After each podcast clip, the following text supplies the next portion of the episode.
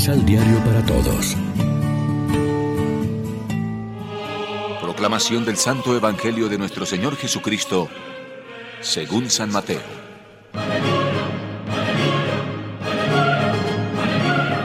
Por aquel tiempo, exclamó Jesús, Yo te alabo, Padre, Señor del cielo y de la tierra, porque has mantenido ocultas estas cosas a los sabios y prudentes, y las revelaste a la gente sencilla. Sí, Padre, así te pareció bien. Mi Padre puso todas las cosas en mis manos. Nadie conoce al Hijo sino el Padre, ni nadie conoce al Padre sino el Hijo, y a aquellos a los que el Hijo quiere dárselo a conocer. Lección Divina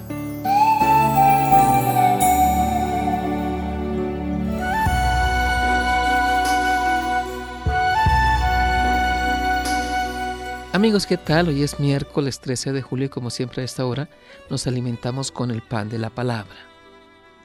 En la persona, mensaje y obras de Jesús se manifestó Dios a los hombres, pero solo los sencillos de corazón lo entendieron. El pueblo corriente aceptó el Evangelio mejor que sus guías religiosos. Estos confiaban en su ciencia de la ley para conocer la voluntad de Dios y sus caminos, por eso no dieron con ellos. Al rechazar a Cristo, el revelador del Padre, quedaron con la mente vacía y el corazón endurecido. Tal aceptación y tal rechazo formaban parte del plan previsto por Dios. Jesús no logró hacerse entender ni aceptar de los sabios y letrados judíos, como él mismo reconoce. Sí, Padre, así te ha parecido mejor. Jesús bendice al Padre porque los sencillos entran en comunión con Él, guiados por su Espíritu, que les abre el corazón y la inteligencia a la revelación de su misterio y a la buena nueva del reino. La revelación del misterio de Dios está en manos de Jesús porque Él es el único que conoce al Padre. Todo me lo ha entregado mi Padre y nadie conoce al Hijo más que el Padre, y nadie conoce al Padre sino el Hijo, y a quien el Hijo se lo quiera revelar. Ambos están en el mismo plano. Jesús ya no es aquí el Hijo del hombre, sino el Hijo de Dios Padre. Reflexionemos.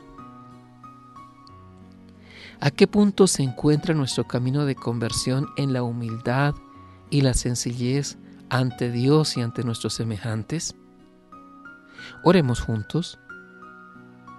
Prepara, Señor, nuestro corazón para escuchar y entender tu palabra de vida, para captar los signos de tu amor y tu ternura, para caldearnos con el fuego de tu espíritu, para conocerte como Padre y a Jesús como hermano, para amar al prójimo y vivir contigo para siempre.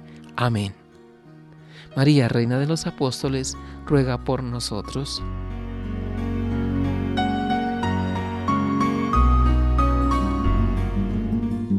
Complementa los ocho pasos de la Alexio Divina adquiriendo el emisal Pan de la Palabra en Librería San Pablo o distribuidores.